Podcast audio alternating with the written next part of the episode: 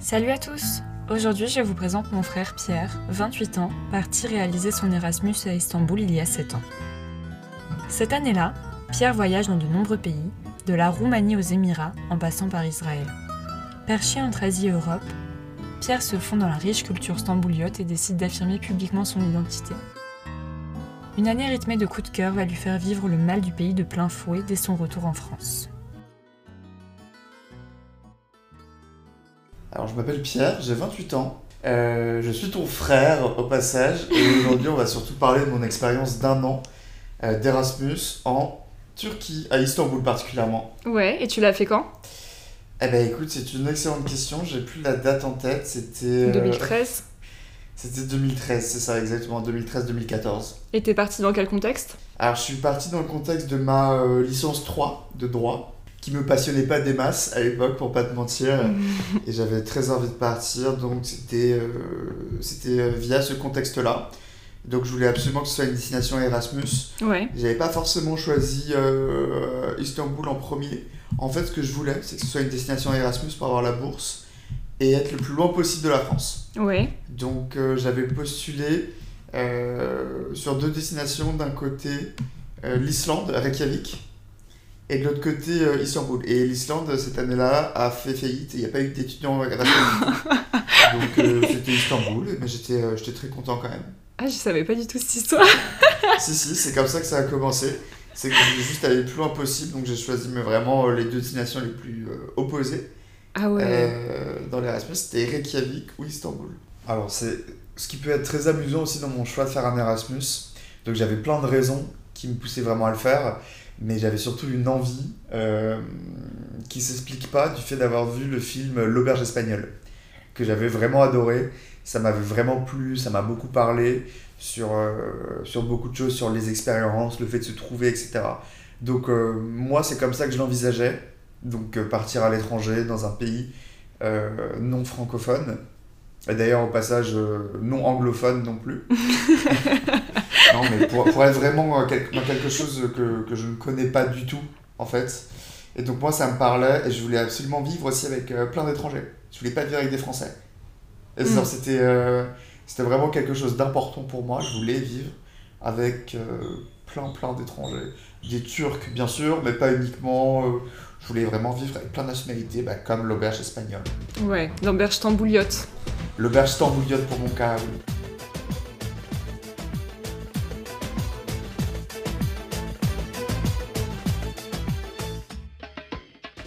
Euh, alors, est-ce que tu peux nous parler de ton arrivée à Istanbul? Est-ce que tu as eu un choc culturel? Euh, Parle-nous un peu des premiers jours de ton intégration. Bien sûr. Alors déjà, juste avant de partir, c'est vrai que j'ai commencé à paniquer quelques jours avant.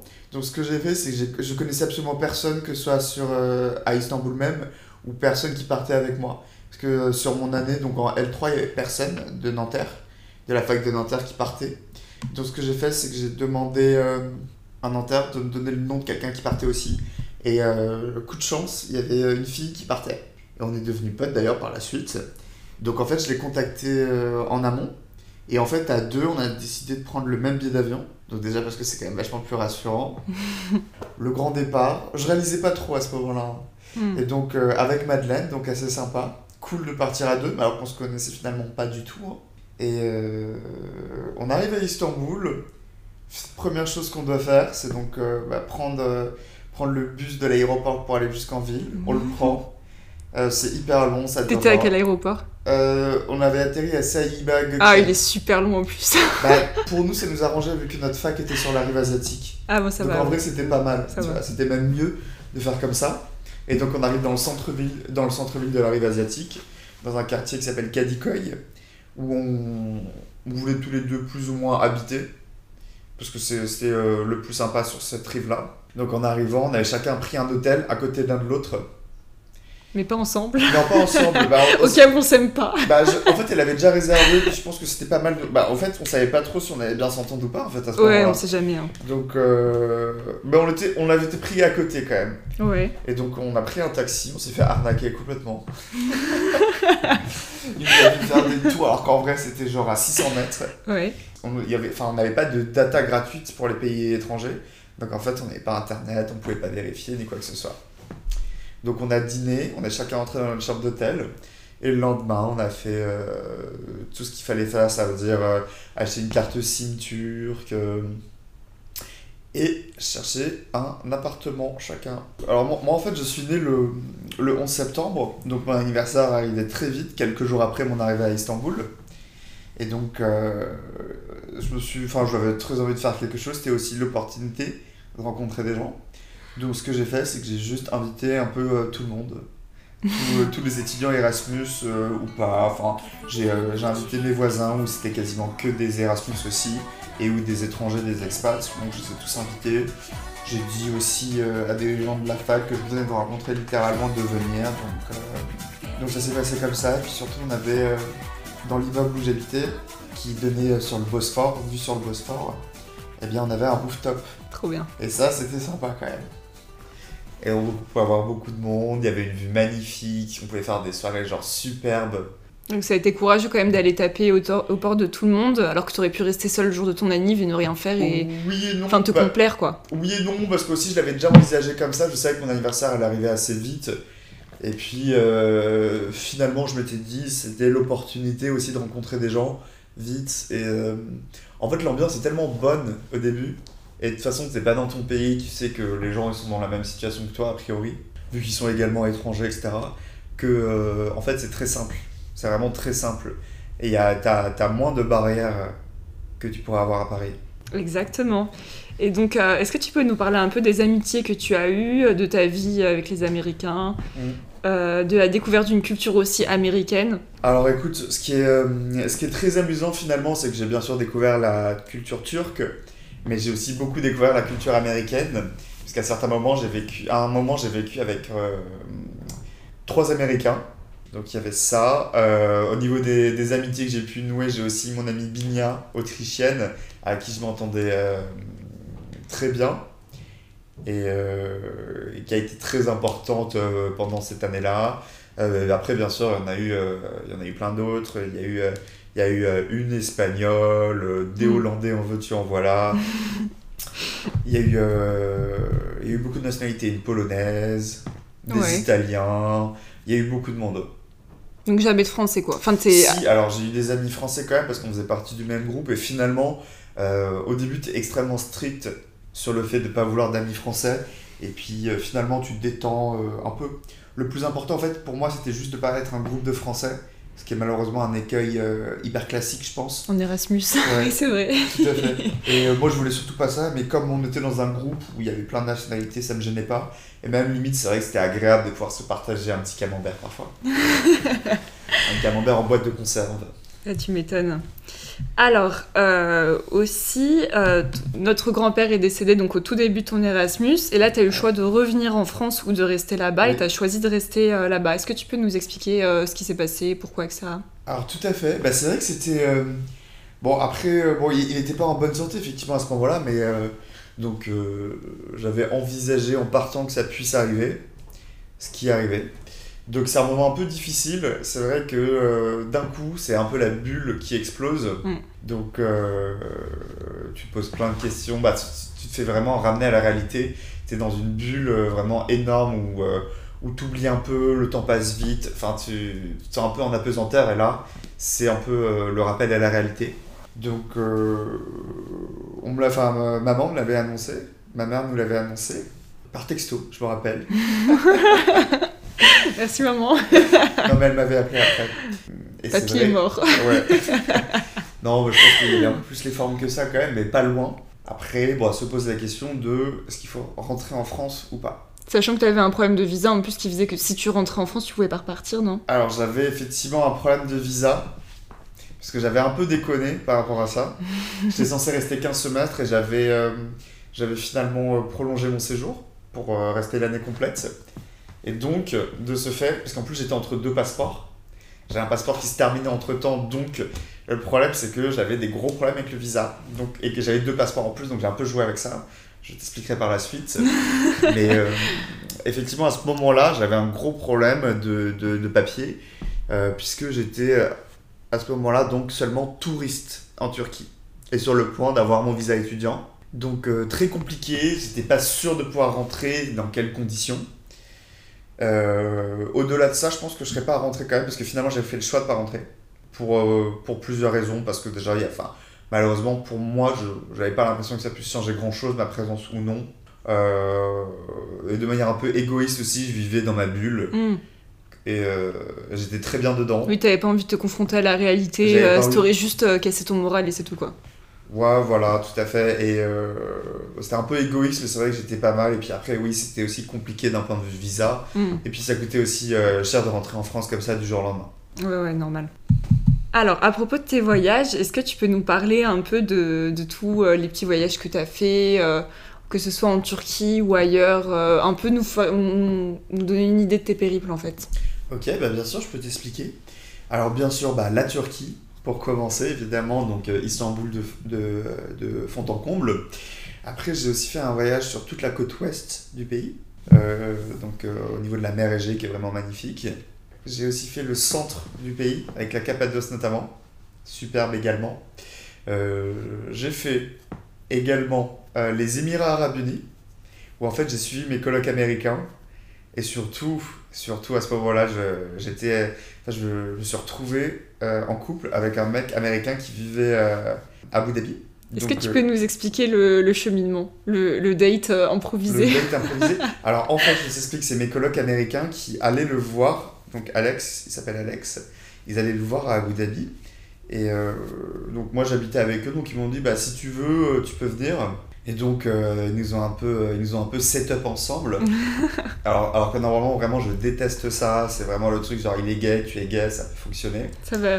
Et donc, euh, je déteste ça. Et là, pour le coup, ça a vraiment bien marché. Donc, en fait, on était quasi en couple, même avant de se rencontrer. Ouais. Et euh, donc, je suis allé à Abu Dhabi. Et donc, on, a, on aura été ensemble après jusqu'à la fin de mon année Erasmus. Donc, euh, alors qu'on n'a jamais habité dans le même pays. Ouais, gros coup de cœur quoi. Ouais, gros coup de cœur. Donc, euh, moi, été à Istanbul, lui était à Abu Dhabi. Du coup, j'y suis retourné après, par la suite, évidemment. En plus euh, d'y être allé avec mes colocs. Euh, ensemble et avec donc Alex, moi et en plus avec mes colocs américains, on est aussi parti en Roumanie. Super. On était allé là-bas parce que c'était pas cher, c'était juste à côté d'Istanbul et on pouvait manger du cochon et ramener de l'alcool pas cher.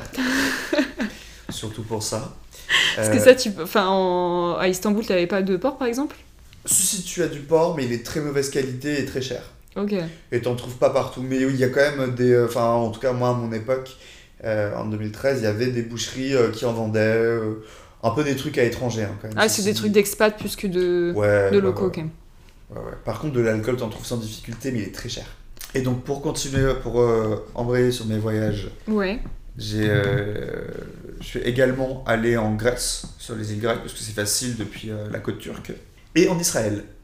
Et Israël, est-ce que tu peux nous raconter ton arrivée tumultueuse Alors mon arrivée a été un peu compliquée parce qu'effectivement j'avais pas un très bon dossier entre guillemets à ce moment-là parce que j'avais deux passeports et en fait à chaque fois que je sortais de Turquie j'utilisais un passeport ou l'autre pour pouvoir rentrer en fait avec que des visas euh, de tourisme donc de trois mois.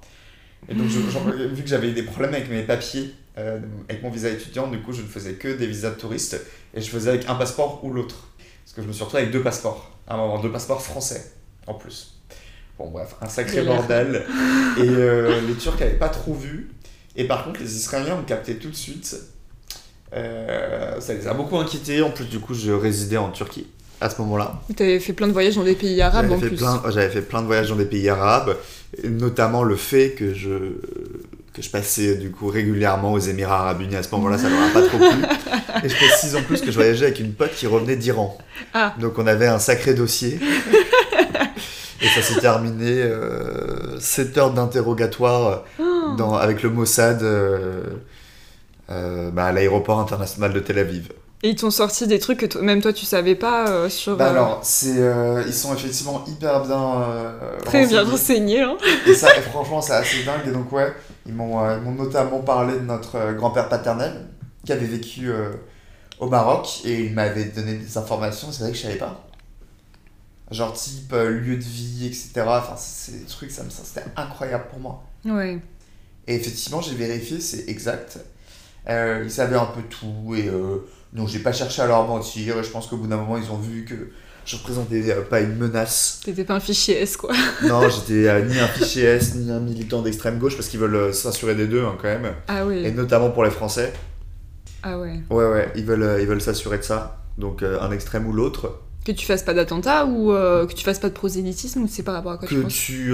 alors, ils veulent, d'un côté, ils, veulent, euh, ils font attention, ils ont, ils ont peur, je pense, des militants islamistes radicaux. Ouais. Mais ils ont aussi très peur des militants euh, de gauche ouais. qui pourraient éventuellement euh, soutenir la cause palestinienne et faire un peu de bruit autour de ça. Voilà, c'est quelque chose qui leur plaît pas du tout. Je savais pas qu'ils surveillaient les militants Si, de gauche. si. Ah bah si, si, complètement. Ah ouais. Donc bon, au bout d'un moment, ils ont compris que, que moi, il n'y avait pas trop de risques d'un côté ou de l'autre. Juste des petits problèmes administratifs. Ouais, juste des petits problèmes administratifs, c'est ça, effectivement. Et euh, bon, j'avais aussi un peu l'excuse béton pour euh, mes différents passages aux Émirats Arabes Unis. Et je pense que le fait d'être gay, bah, ils se rendent compte aussi que, enfin bon, ça, ça, ça- ils comprennent et ça leur explique que, oui, c'est bon. Mais effectivement, ils m'ont quand même demandé si je pouvais prouver. Comment ça? C'est blague? Non, c'est pas une blague du tout. Ils m'ont demandé si je pouvais prouver mon homosexualité. Et puis après, de toute façon, ce qui se passe à ce moment-là, c'est qu'ils prennent ton téléphone portable et ils le fouillent. Donc euh, bon. Ah ouais, mais ça Ouais. c'est légal euh, en Israël. Genre, euh, on te prend ton Bah, téléphone. J'imagine que oui, mais de toute façon, en fait, à ce moment-là, j'étais pas, du coup, je n'étais pas en Israël, j'étais encore dans la zone internationale. Ah ouais. Enfin, je n'étais pas entré sur le territoire israélien à proprement parler. Et t'as montré une photo de toi avec Alex du coup non, j'ai pas eu besoin, ils ont juste pris mon téléphone portable, ils ont tout vérifié, je pense que. Je pense que c'est là, c'est là où ça s'est décanté. mais trop gênant. Ouais, un peu gênant, Regarde ouais. tes photos, tes messages et tout. Et euh, moi, ça m'est pas arrivé, mais ils ont beaucoup demandé. euh, ils ont demandé, par exemple, à ma pote qui était euh, allée en Iran, ils lui ont demandé euh, son Facebook en plus, etc.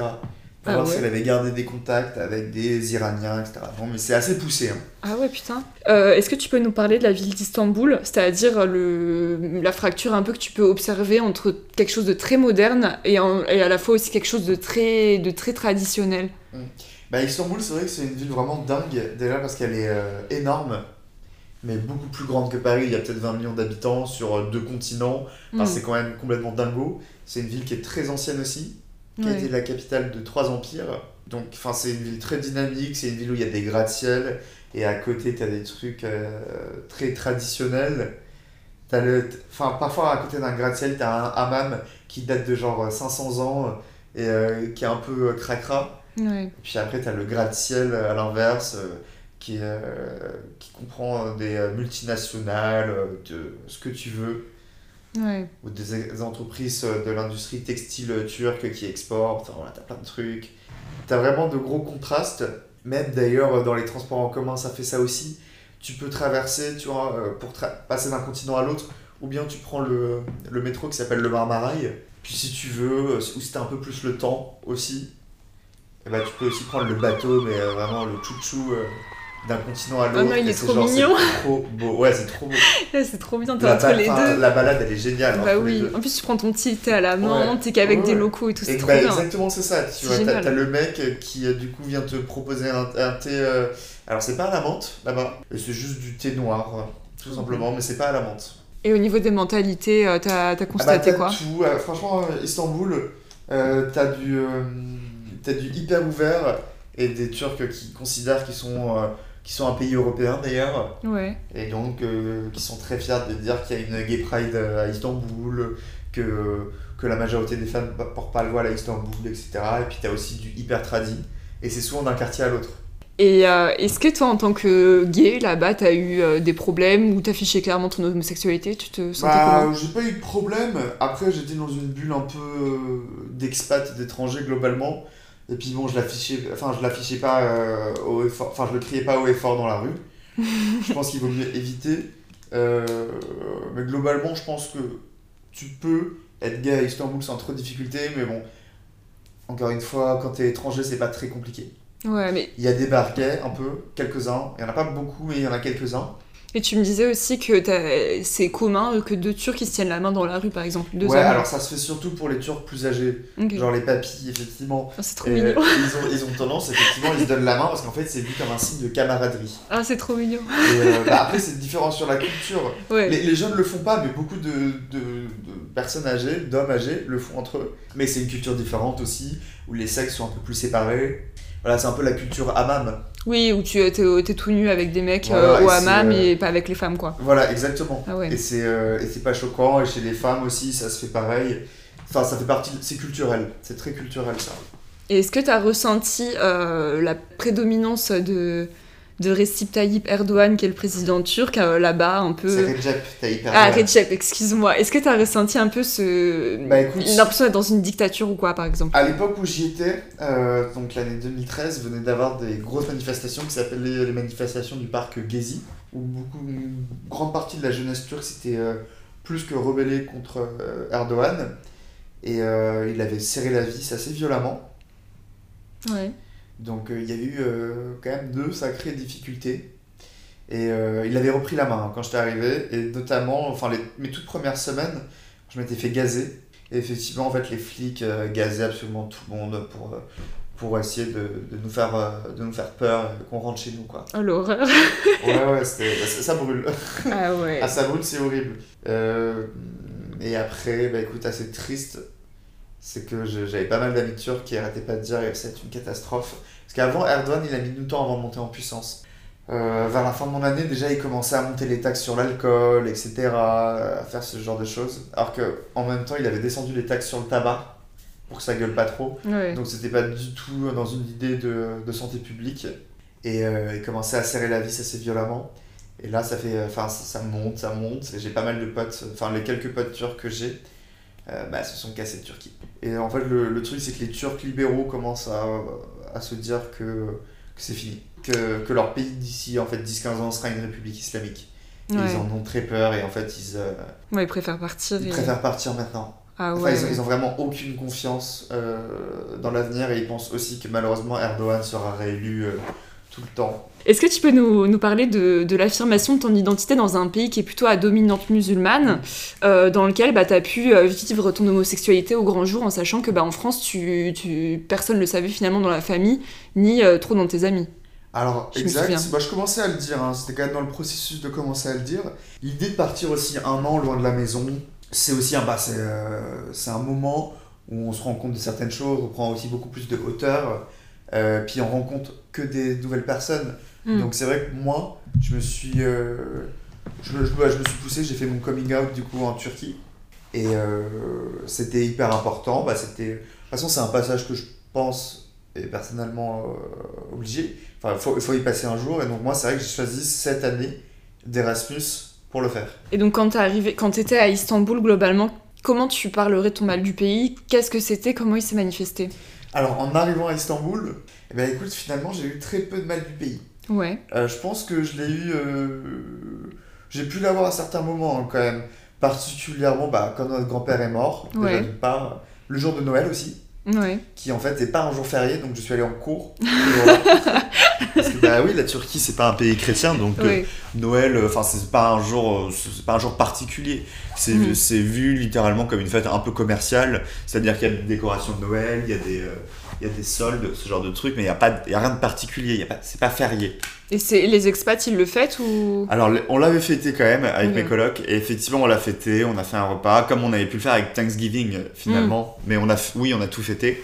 Donc, mais à ce moment-là, quand même, t'as un petit mal de pays parce que euh, parce que c'est quand même bizarre. Mm. C'est vraiment la fête familiale par excellence. Ouais, ouais. Et euh, j'ai aussi un troisième coup où j'ai vraiment eu un gros mal du pays. C'est euh, quand, euh, quand j'ai eu des amis qui sont venus me voir. Et en fait, ils étaient venus, bah, de- euh, bah, bien sûr avec nos souvenirs communs, donc euh, de la fac euh, à Paris, etc. Beaucoup de produits français, euh, plein d'histoires qui s'étaient passées, et puis euh, des lettres, etc. Et là, c'est vrai que tu te dis, ah ouais, ça m'a fait un peu bizarre. ouais. Tu veux dire le fait que euh, les autres, enfin que la vie continue un peu Bah, en France sans toi en fait, C'est ça, ça, c'est que ça a évolué sans moi. Mais donc finalement, très honnêtement, c'était les trois seuls moments où je pense que j'ai eu le mal du pays. Ouais. Et globalement, franchement, j'ai été euh, hyper heureux euh, pendant euh, toute cette année. Ouais, C'était un peu la meilleure, la meilleure année Oh, de non, ta vie finalement. Clairement, c'était, enfin, c'était clairement une bulle. En fait, à Istanbul, je vivais, euh, enfin, mon immeuble donnait sur une mosquée. Et donc, il y avait euh, le chant du muezzin euh, cinq, fois, cinq fois par jour. Et que j'entendais, mais enfin, comme si j'y étais, hein, parce que ça se fait au haut-parleur et j'étais vraiment juste à côté. Ouais. Et effectivement, ça a rythmé ma journée, quoi. Ouais, et puis quand t'es rentré en France, ça t'a. Ah bah ça m'a fait bizarre, ouais, parce que Bah, je, je vivais aussi dans un endroit euh, pas loin. Bah, Istanbul, c'est une ville très passante et ça grouille tout le temps. Et il y avait une sorte d'autoroute qui passait pas loin de chez moi que j'entendais tout le temps. Enfin bref, il y avait tout le temps du bruit. Ouais. Il y avait tout le temps du bruit. J'entendais les bateaux aussi parce que j'étais à côté du port qui partaient sur le Bosphore, les ferries, etc. Et C'est vrai que c'était super. J'avais une vue incroyable. hein. Ouais. Et euh, les chants du muezzin 5 fois par jour, etc. Enfin, tous les bruits de la ville, quoi. Alors ouais, les adieux, c'est vrai que c'est un moment euh, hyper bizarre, hyper compliqué. Euh, déjà, parce que bah, on s'est tous rencontrés il y a un an, ça a été hyper intense, on a passé notre temps ensemble Mm. à voyager, faire des fêtes, vivre ensemble, etc. Donc c'est un vrai moment difficile. Euh, moi j'ai pris le parti de partir assez tôt, parce qu'en fait on, part tous, on partait tous. Et euh, moi j'ai pris, j'ai fait le choix De de partir prendre- le premier. alors, je suis pas parti le premier, j'aurais pas aimé partir le premier, mais euh, j'ai fait partie plus ou moins de la moitié. J'ai Ouais. pas, fait les prolongations, et je pense que j'ai bien fait parce que c'est. T'as bien fait, c'est horrible ça. Je pense que, ouais, Mm. bah, je pense que j'ai bien fait aussi. Donc il y a ça, donc ça a été compliqué, mais on s'est revu plein de fois. Donc avec mes amis Erasmus européens, ça n'a pas été compliqué du tout. Parce que aussi on savait qu'on allait se revoir. Mm. Et d'ailleurs, on se revoit, on se fait un truc euh, une fois par an ensemble. Ouais, une petite réunion On Erasmus dans un pays d'Europe. Euh, c'est compliqué sur l'année 2020. Oui, avec Euh, le corona. contexte, euh, Covid oblige, vu euh, le contexte sanitaire, surtout quand personne n'a la même nationalité. Mm. Mais euh, ce n'est que partie remise. Je pense qu'on fera un truc euh, quand ça ira, euh, quand ce sera un peu calmé, quoi. Ouais. Et euh, donc ça, c'était pour les amis Erasmus. Ensuite, avec le sujet Alex, c'était un peu plus compliqué, puisque forcément, moi, je rentrais à Paris, lui, il rentrait euh, aux États-Unis. Ouais. Donc euh, ça paraissait un peu compliqué. Donc ce qui s'est passé, c'est que bah, on s'est séparés, mais sans coupure vraiment nette. Et quant à, à mes colocs américains, là ça a été très bizarre aussi parce que euh, on était un groupe hyper soudé. Et eux en plus étaient déjà un groupe soudé avant Istanbul parce qu'ils avaient vécu ensemble en Corée du Sud. Et là ils se séparaient tous. Bien. C'est ouf quand même. hein. C'est- Enfin, c'est ouf quand tu fais du chemin avec un aussi long chemin que tu partages plein de trucs avec des Ouais. gens et puis hop, d'un coup, vous devez vous séparer. Bah, tu sais pas si vous là, vous reverrez bah, un c'est jour C'est compliqué. Eux ont gardé un peu plus de contact parce qu'ils avaient, déjà un groupe avant. C'est vrai que moi je suis un peu plus sorti, je pense, de ce Mm. groupe-là. Donc c'est un peu bizarre. Et, et euh, bon, après c'était malheureusement un peu sûr et certain parce que j'étais un peu la pièce rapportée. J'étais le seul non-américain aussi. Ouais. Bon, si Frenchy. bien sûr, la canadienne et euh, l'anglais, mais bon, en vrai, ils avaient quand même euh, une langue maternelle commune, etc. Peut-être un peu moins garder le lien avec eux euh, par rapport à mes potes Erasmus. Ok. Et donc en rentrant au pays, tu as vécu quand même beaucoup de ruptures. Une rupture nette avec ton Erasmus, avec euh, la personne avec qui t'étais, Alex, avec tes amis, avec tout ce mode de vie, cette culture. Tu as une rupture avec la personne que, tu étais et qu'au final bah, tu as retrouvé en rentrant à la maison, en retrouvant ta maison, ta famille, tes amis d'ici. Et du coup, comment ça s'est passé en fait, le retour vraiment? Alors, ça a été euh, extrêmement compliqué, franchement, le retour. Alors, c'est marrant, mais vraiment, le tout premier sentiment que j'ai eu en atterrissant à Paris, c'est que j'étais en vacances, là. Que j'étais là, en fait, que j'étais là pour un temps. Classique. Non, mais je veux dire que c'était pas chez moi. Ouais. Très bizarre. J'ai vraiment eu des moments de rupture comme ça, donc j'arrive. Bon, après, j'étais quand même content de revoir la famille, tout le monde, etc. C'était cool. Mais c'est vrai que j'avais pas l'impression d'être chez moi. Mm. Donc, euh, plein de moments difficiles, parce qu'en plus, ça m'imposait euh, de, de rentrer habiter chez ma mère, parce que j'avais plus du tout les moyens de pouvoir euh, me payer un appart. Ouais. Et ça, ça a été très difficile, parce qu'au passage, je vivais comme un, comme un roi. Ouais. Retour, ça c'est fini. Donc, je reprends un peu la vie normale. Euh, alors, les taxis, c'est plus que fini, les restos, pareil. Ouais. Donc j'ai repris ma chambre d'adolescent. J'ai repris les transports en commun, ça m'a vraiment choqué beaucoup. De quoi? La première fois que j'ai repris les transports en commun, c'était le RER A. Et c'est vrai que je me suis dit, mais où est-ce que je suis? Euh, Mais vraiment, je, je, je comprenais pas. J'étais hyper choqué. C'était sale, ça puait. Euh, Istanbul, franchement, c'est beaucoup plus propre que ça dans les transports en commun. Mm. Et j'étais, mais. Je, je me disais, mais qu'est-ce que je fous là? Genre, mais qu'est-ce que je fous là? Puis j'ai aussi, aussi une rupture pour, euh, pour la faille de droit. Parce que je me suis rendu compte à ce moment-là que je voulais pas euh, continuer. Ouais. Euh, ça a été un moment difficile aussi parce que le problème c'est comme j'étais j'y pensais déjà depuis Istanbul le problème c'est que je voulais faire les, les écoles de commerce en master puisque je venais d'avoir ma licence de droit. Et euh, je pouvais pas parce que ça m'obligeait à rentrer d'Istan- d'Istanbul pour passer les concours. Ce que j'ai pas voulu faire. Donc je me suis dit c'est pas grave je ferai un master 1 en droit penses-tu? Pire idée. Et euh, bah, ça m'a. C'était pas un. Je suis pas resté très longtemps, hein, je suis resté deux mois. Et euh, je me rappelle très bien qu'un jour, je me suis dit. euh, me- c'était- alors, c'était un TD qui parlait de génocide des Bosniaques. Ouais. Et euh, à un moment, je me suis dit euh, Qu'est-ce que je fous là? C'est quoi mon but?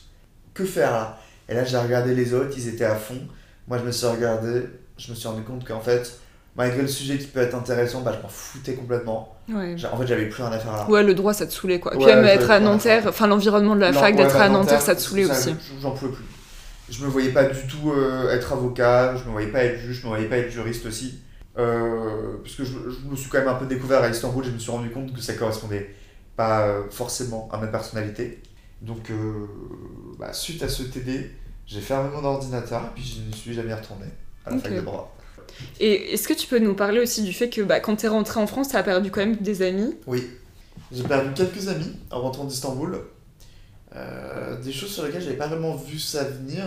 Et le truc, que enfin bien sûr la vie a continué sans moi, sauf que globalement j'ai trouvé que j'avais beaucoup plus évolué que les gens, parce que j'ai vécu quelque chose de, bah, de très, euh, euh, de très Intense. intense. Et euh, j'avais, enfin globalement la vie, elle s'était pas arrêtée à Paris bien sûr, mais ça avait moins évolué. Et Mm. du coup, moi, j'avais beaucoup évolué. et Il y a des amis qui sont, enfin, qui m'ont pas reconnu, euh, dont une en particulier qui m'avait dit qu'elle me reconnaissait pas. Et donc, on a, euh, enfin, plus ou moins quasiment une rupture amicale, quoi. Ouais, ouais. Assez horrible. Et ça, ça a été, ça t'a fait beaucoup de mal ou? Ah bah écoute, c'est, euh, enfin, à ce moment-là, déjà, t'es un peu fragile, t'es un peu perdu dans, dans ce que tu veux faire dans la vie. Euh, tu te sens pas du tout chez toi et en plus t'as ça, enfin c'est vraiment l'horreur. Ouais, t'es en maximal du pays non, mais et en plus, hop, tu perds tes potes euh, de base quoi. Ouais, non, mais Ah, t'as plus aucun repère. C'est ça qui est hyper bizarre, c'est que finalement, t'as beau avoir vécu là tout le temps, mais tu n'as plus de repère. Ouais. Et donc, à propos des repères, euh, pour retrouver et reconstruire tes repères, comment t'as fait euh, pour reprendre ta vie en France et est-ce que t'as amené un peu d'Istanbul avec toi ici à Paris? Donc, un an d'Erasmus, mais je pense qu'il y a eu aussi un an euh, à me chercher après, notamment à passer des concours, etc., Oui. à bosser un peu, à beaucoup voyager. Euh, mais concrètement, ouais, un an où je me suis posé beaucoup de questions, j'ai un peu tout remis à plat. Et finalement, c'est ça qui, euh, qui, était, qui était cool aussi, mais si sur le coup, euh, ça a été un peu moins sympa. Il fallait se poser beaucoup de questions. Et le fait d'avoir vécu une expérience comme Istanbul, et ben, te- tu te connais beaucoup mieux. Donc tu poses les bonnes questions et puis euh, je pense que tu te, tu te réorientes à tout point de vue. Hmm. Voilà. Que ce soit, euh, que soit sur ce que tu veux faire dans la, dans la vie, euh, euh, quel type de personne tu es, quel type de relation tu vas avoir, etc. Donc tu poses vraiment beaucoup de questions. Sur le fait d'avoir ramené des choses Ouais. d'Istanbul à Paris, ouais, plein. Franchement, j'ai ramené, euh, je pense, un mode de vie déjà. D'une part, bah, j'adore toujours la culture méditerranéenne. Beaucoup de trucs en cuisine aussi au passage. J'ai ramené, euh, j'ai ramené ça, beaucoup de méthodes de communication aussi. J'ai beaucoup appris des différentes personnes et de leur culture. Et euh, c'est vachement enrichissant. Du coup, beaucoup, je trouve, je suis capable de prendre beaucoup plus de hauteur qu'avant. Et à me dire, tiens, cette personne réagit comme ça, mais ça m'étonne pas en même temps parce que euh, tel type de personnalité, tel type d'éducation, etc. Ouais, plus empathique, tu veux dire aussi. Ouais, plus ouais, dans la ouais. compréhension. euh. Plus, beaucoup plus de compréhension, je pense, du, du monde qui m'entoure. Hmm. Même à Paris, hein, je veux dire. Et ça, c'est euh, c'est hyper enrichissant. Et puis après, bien sûr, comme je te disais, beaucoup de nourriture. Et la musique aussi. Beaucoup de... Ouais, bah alors beaucoup de musique. J'adore la musique turque. Parce que la musique turque, on l'a entendue à ton Ouais, retour. bah, je sais, tout le monde, euh, absolument tout le On n'en pouvait plus. c'est un peu boum boum, c'est clair.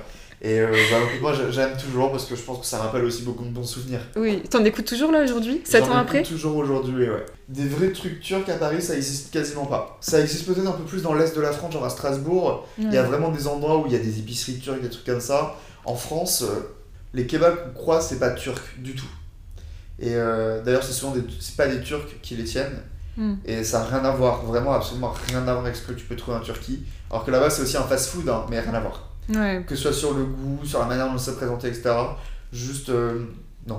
Et en Turquie, t'en mangeais un peu euh, là-bas? Des kebabs? Ouais. Ouais, bah bien sûr, bah, comme on sortait beaucoup aussi, c'est vrai que c'était. Donc nous, les étrangers, on se faisait des kebabs euh, en rentrant de soirée, alors que les Turcs, eux, se mangent de la soupe. plutôt. Ça fait vraiment genre les, les expats qui viennent manger le kebab. Et effectivement, bah, le soir, dans les trucs, euh, dans les quartiers un peu touristiques, dans les, dans les kebabs à 2h du matin, ouais, il y avait que des étrangers. hein. Donc euh, en vrai, ça peut être plein de choses. C'est même pas forcément un sandwich, en fait. Et euh, pas mal. Il y a plein de trucs. Mais surtout, ce que je préférais, moi, c'était le petit déjeuner.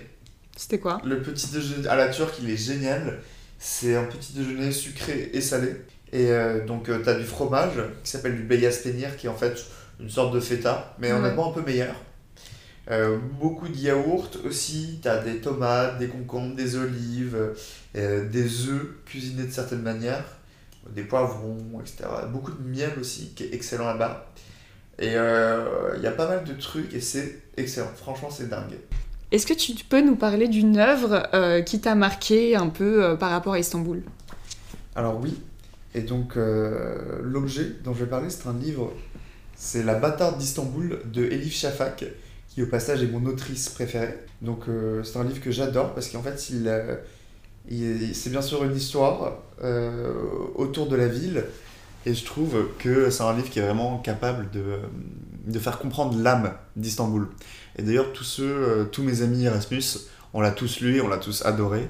Ça parle de, de destin croisé entre euh, une américaine d'origine arménienne qui redécouvre euh, ses racines istanbouliotes et euh, d'une turque qui habite donc à Istanbul et qui euh, se rencontrent. Donc autour de ça, et euh, il y a tout. Ça parle bien sûr de modernité, ça parle de génocide arménien, chose pour laquelle d'ailleurs l'auteur a été euh, poursuivi en justice. Erdogan avait considéré que c'était une atteinte à l'identité nationale turque, parce que c'est un sujet extrêmement sensible, le génocide arménien. Et euh, c'est un livre qui est vraiment magnifique, que je conseille à tout le monde, et particulièrement aux personnes qui ou bien sont allées à Istanbul, ou bien souhaitent y aller.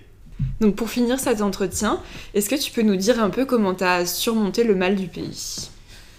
Bah écoute, finalement, je pense que, que je l'ai pas vraiment surmonté, dans le sens où euh, ça fait partie de moi. J'ai euh, j'ai changé aussi beaucoup de choses dans ma vie, suite à cette année euh, à Istanbul. Donc je dirais plutôt que j'ai changé, mais complètement, et que c'était grâce à cette expérience. Donc euh, finalement, je l'ai jamais surmonté. Et pourtant, voilà, je suis content d'être à Paris maintenant aujourd'hui. hein. Je me suis recréé une vie et j'ai avancé, quoi, tout Hmm. simplement. Fait partie de toi. Ouais, ça fait partie de moi et c'est un truc, j'y repense souvent. Ça fait toujours plaisir euh, d'en parler, euh, bah, comme aujourd'hui par exemple. Hmm. Et est-ce que tu penses que le mal du pays, c'est plutôt une nostalgie dangereuse ou est-ce qu'il peut te faire avancer de façon positive? Bah, je pense que ça peut être clairement les deux, mais euh, dans la vie, à mon avis, il vaut mieux toujours voir les choses positivement. Donc, euh, vaut mieux avancer grâce à ça, Ouais. effectivement. Puis en plus, moi, c'était un choix, donc j'ai pas, c'était pas un mal du pays, je veux dire, qui, euh, qui m'a été imposé, j'ai pas été déraciné ou quoi que ce soit. Et je pense que du coup, ça aide aussi énormément Mm. à voir les choses de manière euh, positive. Et pour finir vraiment cette fois, en quelques mots, est-ce que tu peux nous définir ton mal du pays? C'est un sentiment assez euh, difficilement explicable. Finalement, c'est un peu un, c'est un total. C'est des gens, des situations, des odeurs aussi, euh, des expériences. C'est, c'est un peu tout. Donc c'est, c'est des souvenirs, mais euh, c'est de tout. J'ai, j'ai du mal à l'expliquer. Ouais, je vois que tu mets une colle. Ouais. Ah bah merci beaucoup Pierre. Merci à toi. Vous venez d'entendre Mal du pays. Merci de m'avoir écouté. N'hésitez pas à vous abonner à Mal du pays sur Instagram, arrobase maldupays-du-bas podcast, à mettre un j'aime et à partager sur tous vos réseaux sociaux ou encore à en parler autour de vous pour me faire connaître. À la prochaine.